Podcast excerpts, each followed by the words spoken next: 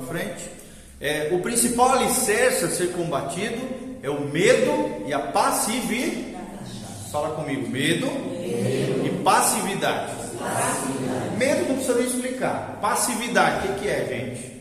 Passividade é aquela é, é quando você não reage diante de uma situação e você absorve aquela negatividade, aquelas críticas, aquele bullying, aquele assédio, aquela coisa, você joga para dentro aquelas coisas ruins que você está recebendo de fora, através de pessoas, circunstâncias e situações assim.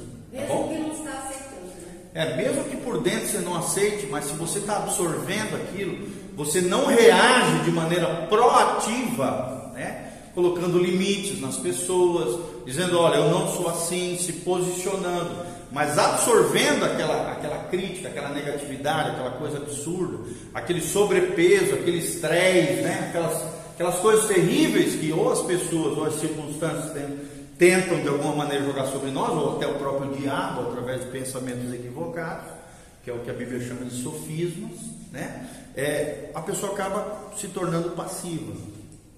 Passividade, tá?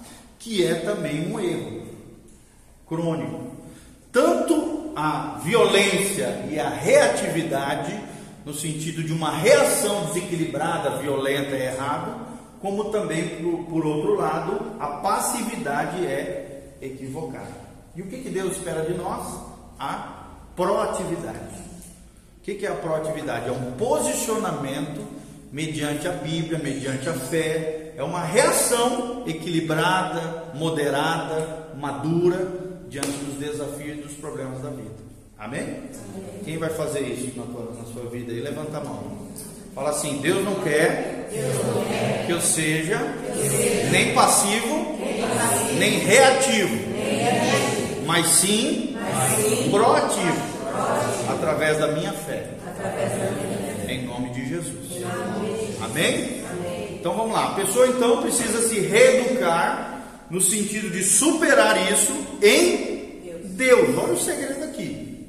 Não é uma recuperação humanista, não é uma recuperação é, baseada na sua força, na sua inteligência, na sua potência, nada disso. É nova era. Pensamento positivo é coisa da nova era.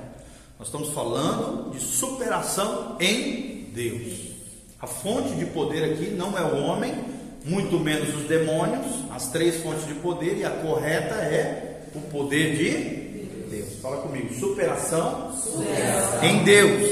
em Deus. Como é que a gente faz isso? Está aqui, enfrentando os respectivos abusos e traumas. Gente tem que enfrentar. Não adianta você querer fugir de um problema. Problema precisa ser encarado, enfrentado. O gigante tem que cair por terra. Não posso fugir do gigante. Eu não posso fugir do problema, senão o problema vai me pegar ali na frente de novo. Eu tenho que encarar os problemas na maturidade, na graça e na bênção do Senhor. Como nós falamos no começo, fé é enfrentar a realidade com as lentes de Deus. Vamos repetir? Fé, é enfrentar a realidade com as lentes de de Deus. Tremenda essa frase, hein?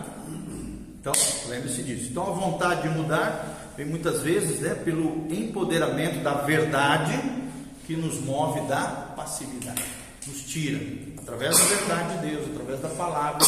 A palavra, e nós reagindo através dela, nós saímos desse, desse estado chamado passividade.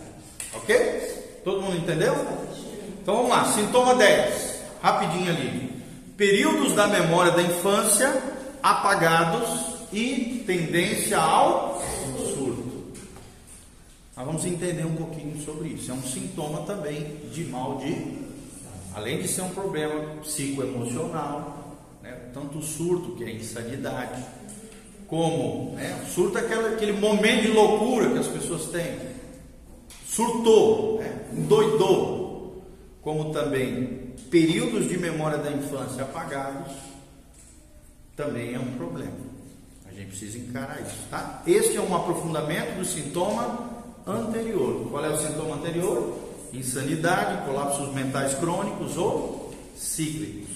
Então a pessoa, devido aos abusos às vezes sofridos e a fuga de fortes rejeições, Essas rejeições aconteceram aonde?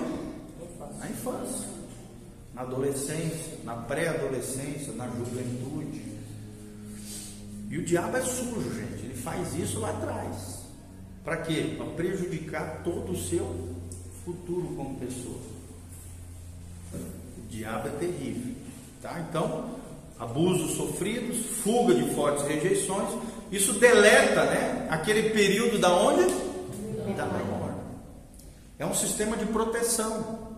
Né? A própria mente acaba tentando te proteger daquilo que aconteceu no passado e apaga aquele fato da memória. A pessoa não se lembra de determinados anos de vida.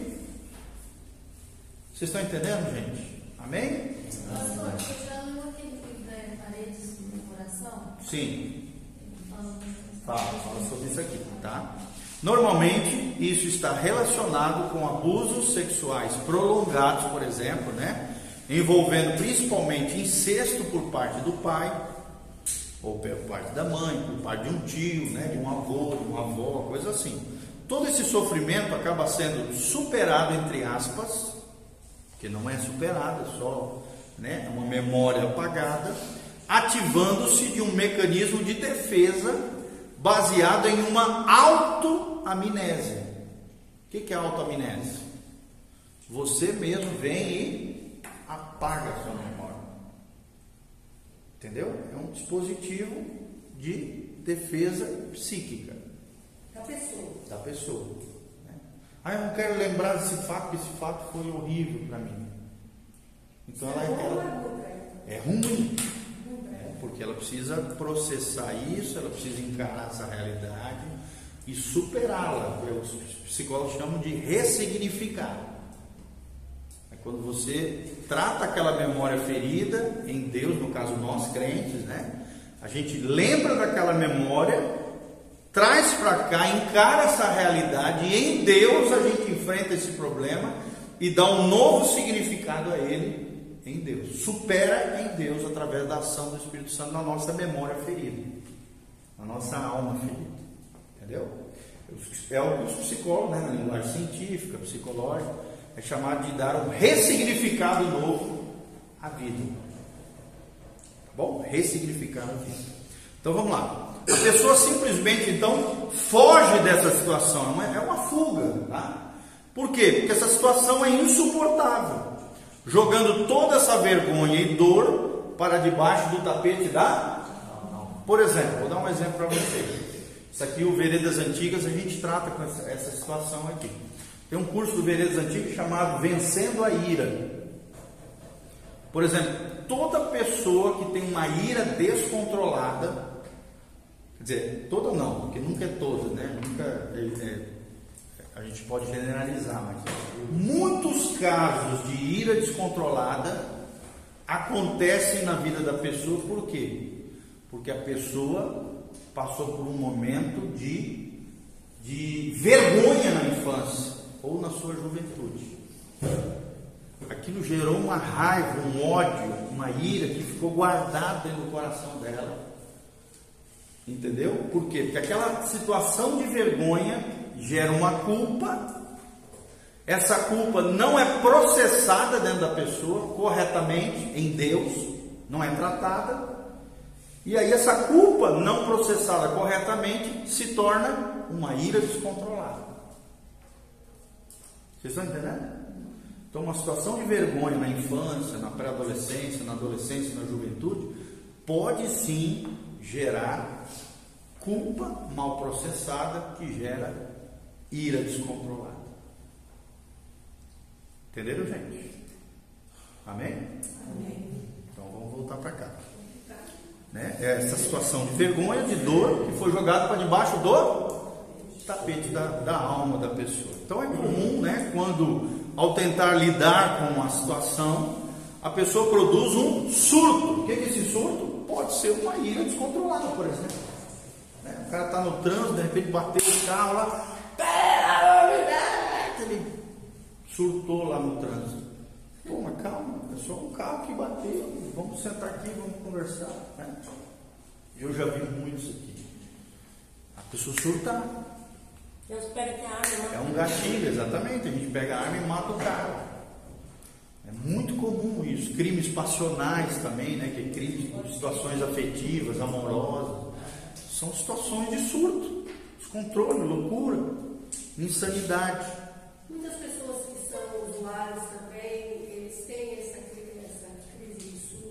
Sim, sim, mas daí é, é outra questão, né?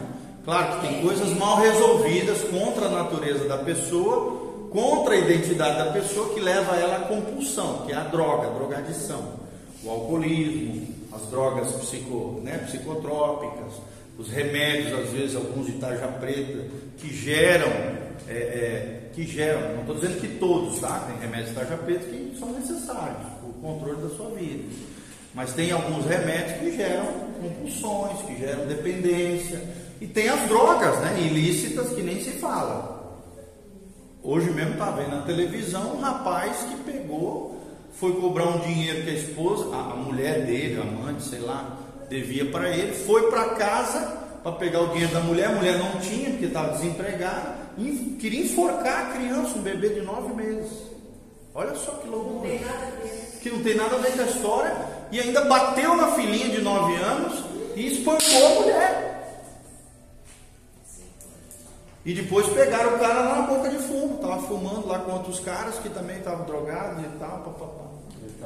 Quer dizer, olha que loucura, olha que doideira isso aqui. Né? Surto doido. Então a droga piora ainda mais a situação das pessoas com relação a isso. Tá bom? Vamos voltar para cá.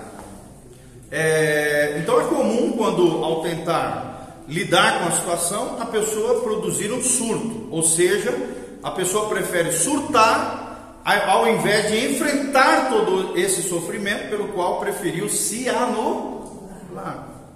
Então, na verdade, o surto é um mecanismo de fuga mediante traumas fulminantes, podendo durar até horas e até dias.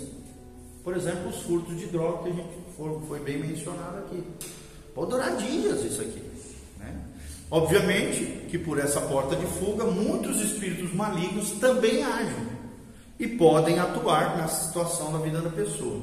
Aqui, o psicoemocional se mistura com o espírito, ou seja, o psicológico. É que aqui ele trocou o termo, né? Em vez de psicológico, para não confundir com psicologia, ele botou psicoemocional, se confunde com o espírito para terminar aqui, a chave é trabalhar como, gente?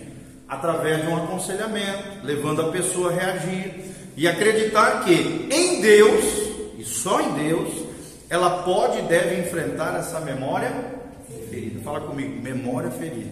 Memória ferida. Isso. Muitas vezes o medo de enfrentar a situação é ainda mais nocivo, tóxico, do que a situação em si que a levou a fugir. Será que tem fuga hoje? Pessoas estão fugindo dos problemas? Demais da conta. Né? Então, transformando-se então, é, é, é, ela se tornou mais nocivo né, do que a situação em si, ou seja, a memória ferida, que levou a pessoa a fugir, transformando-se numa verdadeira prisão espiritual. Então, quem é que aprisiona espiritualmente as pessoas? Os demônios.